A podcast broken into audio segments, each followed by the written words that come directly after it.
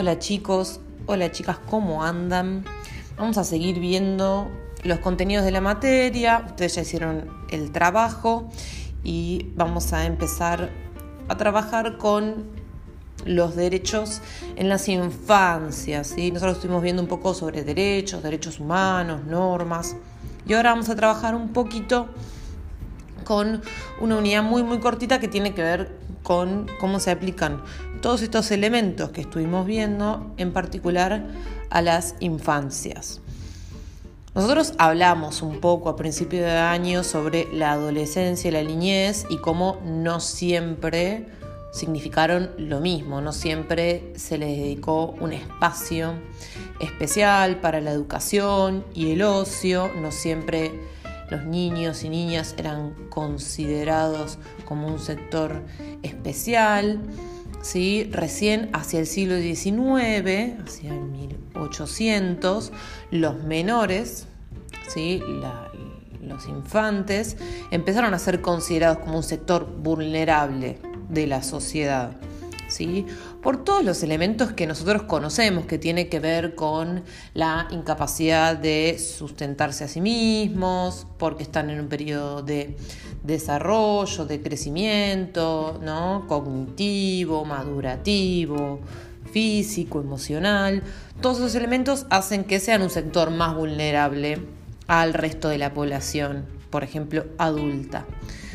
Pero si nos ponemos a ver qué pasó ¿no? en el medio, por qué los menores empezaron a ser considerados un sector vulnerable y antes no, tiene que ver con una serie de experiencias que se empezaron a vivir que mostraron un poco, eh, bueno, cuáles eran los problemas de no considerar a los niños y niñas un sector que necesitaba un cuidado diferente. Los primeros planteos van a surgir a partir de las experiencias de explotación infantil. En la revolución industrial, que ustedes todavía no vieron en historia, pero que tienen algunas referencias, ¿no? Cuando se empieza a trabajar en las ciudades con grandes fábricas y no había derechos laborales como los que hay nosotros, los sociales, ¿no? Se puede trabajar tantas horas, tienen que haber tales condiciones para trabajar. Bueno, al principio de la revolución industrial eso no estaba y se trabajaba de sol a sol, ¿sí? es decir, desde que salía el sol hasta que se ponía, se trabajaba, no importa cuáles fueran tus condiciones, si eras mayor de edad, menor de edad, varón, mujer, y sin condiciones de seguridad. Y esto mostró mucho, ¿no? Como las condiciones eh, muy precarias, en, sobre todo en los niños y niñas, ¿no? Que no tenían ¿no? la posibilidad de trabajar tantas horas que terminaba generando muchas más afecciones ¿no? que a los adultos trabajar en esas condiciones, que no se terminaban de desarrollar, que morían más jóvenes y demás. Todas esas experiencias se mostraron como muy graves, por lo que luego de la Primera Guerra Mundial, cuando se crea la Sociedad de las Naciones, que viene a ser como un antecedente ¿no? de las Naciones Unidas, se promulga una declaración que es la Declaración de Ginebra, que decía por primera vez en el mundo, en la historia, ¿sí? que los niños necesitaban, los niños y las niñas, cuidados especiales. ¿sí? Todo esto va a estar impulsado por una organización que es Save the Children, ¿sí? Salven a los niños y niñas, eh, que em, fue la primera organización internacional que se dedicaba a la protección ¿no? de las infancias. Pero toda esta declaración, todas estas intenciones de una regulación especial para las infancias no van a durar mucho porque va a venir la Segunda Guerra Mundial. Y nosotros hablamos un poco, ¿no? Discutimos cuando charlamos de Ana Frank y de las visitas a los museos que ustedes hicieron, que durante la Segunda Guerra Mundial estuvo el holocausto, estuvo la persecución, ¿no? Hacia las comunidades judías, hacia la comunidad de gitanos, y que eh, también esa persecución, esa explotación, esa violencia se ejerció hacia los niños y niñas. Por lo tanto, hubo una violación a los derechos de las personas y de las infancias. Por lo tanto, cuando se crea la ONU, que también hablamos, ¿no? cuando se saca la Declaración de los Derechos Humanos, también se le va a dar un lugar especial a las infancias. Se va a crear UNICEF, que nosotros lo conocemos, ¿no? Hace muchas colectas acá en la Argentina, que es el Fondo de las Naciones Unidas para las infancias, ¿sí?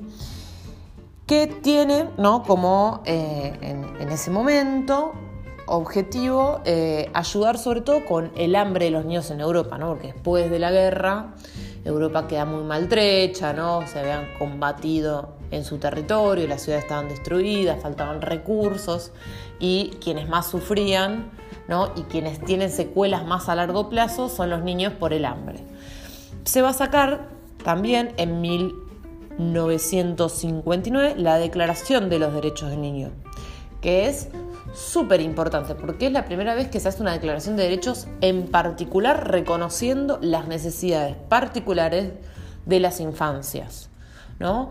Y lo que hace es que no solo reconoce los derechos de los niños y las niñas, sino que también hace responsable a la sociedad en su conjunto por ese cuidado, ¿no? Porque no es solo, bueno, la familia, sino que eh, es toda la sociedad, reconoce que los niños y las niñas necesitan una protección y cuidados especiales, tanto antes como después de su nacimiento, ¿no? Entonces, eh, también todo un tipo de cuidados especiales que tienen que tener las personas gestantes durante su embarazo y el reconocimiento de que el Estado y, por ejemplo, los trabajos tienen que cuidar ¿no? Eh, a esa persona gestante en función de la protección del niño y niña por nacer, que también se declara eh, no solo a las familias responsables por los niños, sino como les decía, a la sociedad y todas las autoridades, ¿no? Porque sabemos que hay niños y niñas, por ejemplo, sin familia. O que los niños y niñas no solo comparten espacios públicos o privados con sus familias. Por lo tanto, por ejemplo, cuando se comete un crimen hacia un niño o una niña, tiene como una penalidad todavía mucho más grave. No, no es lo mismo eh, pegarle a un alumno que a un adulto que pegarle a un niño. ¿sí? Eh, es el reconocimiento de una vulnerabilidad especial por la que pasan todas las personas en la etapa de la infancia. Esto todavía va a escalar eh, mucho más en esto del reconocimiento de los derechos y las necesidades que tienen los niños y las niñas cuando en 1989 se realice la Convención sobre los Derechos del Niño. Porque la declaración que se había armado, si bien era como un primer paso gigante, ¿sí? que abría el camino a todo este reconocimiento de los derechos, era una declaración, un texto que los países firmaban y que no necesariamente los comprometía ¿sí? a tomar acciones. No los comprometía frente a los demás estados de la misma manera que lo va a hacer la convención. Porque la convención lo que va a permitir ¿no? en 1989 es que todos los estados que firmen y participen de la convención están obligados a tomar medidas de protección hacia los niños y niñas. Y eso lo que permite es que haya un compromiso mucho más activo que tengan que demostrarse esas acciones y que se abra el camino para que los sistemas judiciales también consideren al niño y a la niña de manera especial, ¿no? Eh, en relación a eh, los intereses, la protección, la delincuencia, ¿no? Esto de que eh, tienen que tener cuidados especiales, que no se los puede criminalizar de la misma manera, que tienen que disponerse más recursos y demás. Todo esto que estamos viendo nos permite un poco pensar también, bueno, en qué lugar estamos hoy los niños y están hoy los niños y las niñas. La profe ya lamentablemente ha superado esa etapa y eh, cuáles son las acciones que se toman ¿no? en el mundo hoy con los contextos en los que estamos para el cuidado especial de los niños y niñas es para que lo piensen un poquito, para discutir en, clase, ¿no? Eh, qué lugar creen hoy que tienen los niños y las niñas ¿no? en, en la sociedad y si efectivamente hay un cuidado especial o no, para que lo charlemos un poquito en clase. Vamos a arrancar así con eh, toda esta información cortita para poder charlar un poco más en clase y la próxima clase, próximo podcast, vamos a debatir un poco más sobre esta situación en la Argentina.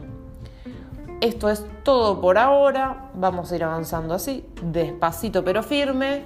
Eh, cualquier duda me pueden escribir por el chat. Recuerden que cualquier inconveniente con el diario de pandemia también me pueden escribir por el chat y de esta manera seguimos en contacto.